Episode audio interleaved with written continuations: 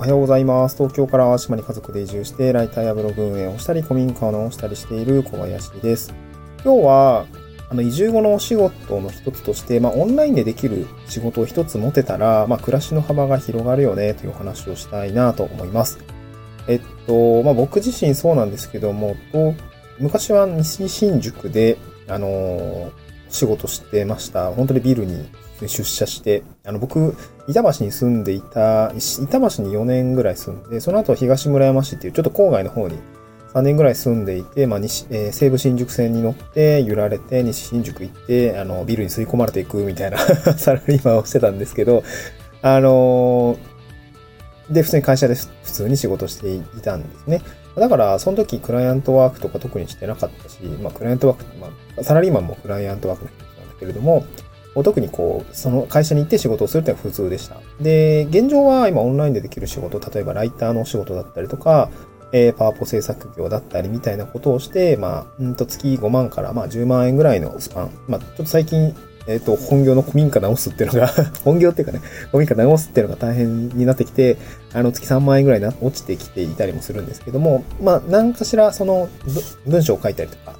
まあ、オンラインでできることで収入を得るっていう経験をして、すごくこう、希望が持てたし、ちょっと生きやすくなったかなっていうふうに感じたんですよね。だからちょっとその部分のオンラインで仕事を取るっていうことが結構今後重要になってくるんじゃないかなというところ。まあ特に、まあ、職、職住分離だっけ？職住分離ですね。その 住む場所と働く場所が離れ、離、離したい人？あの特に、まあ、究極移住ですよね。ってなった時に、えー、まあ、どこでも仕事ができるっていうことが、今後はまあ、暮らしやすさとか生きやすさに結構直結してくるんじゃないかなということで、えーその話をしてみたいなと思います。で、僕もそうだったんですけど、移住するときって、やっぱ仕事どうするね問題って結構重要だったんですよ。収入どっから取ってくるの問題ですね。うん。で、僕の場合は特にスキルがなかったので、まあ、まず前段としては、その、そういう時間、なんていうのかな。挑戦する時間とか、期間が欲しかったんですよね。あの、そういうことが多分必要だろうなと思ったんですよ。まあ、いきなりね、会社、えー、勤めを辞めて、その日から、なんかこうが、ガンガンこう、ね、フリーランス的な働き方で収入ができるかっていうと、多分僕は無理でした。怖すぎ、それは怖すぎた。会社も辞めて、いきなり脱サラするのは子供もいたし家族もいたから、ちょっと怖すぎたからちょっと辞めたんですよ。で、じゃあどうしたのかっていうと、えー、段階を踏き踏みました。段階を踏みました。サラリーマンの時はめっちゃ忙しかったんですよね。その、まあ、普通に8時半ぐらいに出社して、8時半、コロナがあったからちょっと時間ずらしてたのかな。うん。なんか、9時ぐらいに出社して23時ぐらいまでオフィスに働くみたいな結構あの、タフな、えー、プロジェクトにアサインされてしまって、えー、ガリガリ仕事と、にあれ、本当辞める直近2年ぐらいぐらいはもうめちゃくちゃ忙しかったんですよ。で、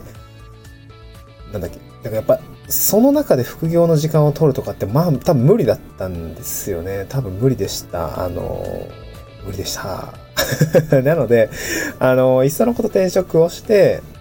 うん、やめようと。あの、時間を作りたいと思ったんですね。で、時間を作るっていうことに加えて、僕の場合は子育て、子供が、まあ、二人目が生まれるっていうこともあったので、妻の実家の近くに、あの、引っ越しました。あの車で1時間ぐらいなんですけど。で、淡路島に実あ別に淡路島に実家があるわけじゃないんですけど、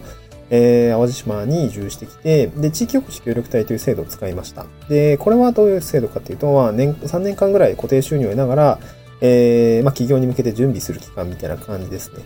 うん。結構割と時間に融通が効いて、でも固定収入はあるみたいな。で、成果物も言うたらそんな求められないみたいな、なんか、ま、魔法な、まあ、なんか、魔法な期間だと僕は思ってるんですけど、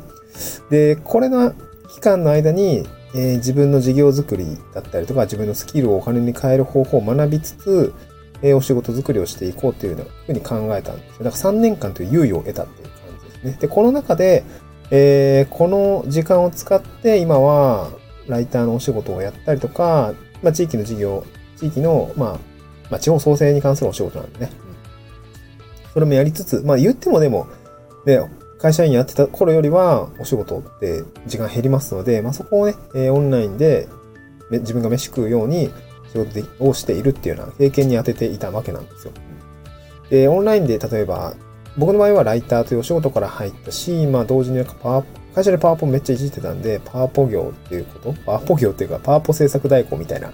えー、お仕事につながっています。で、それで月5万円だったり10万円だったりみたいな形の収入源になってきているんですよね。うん。で、なんていうのかな。うーん。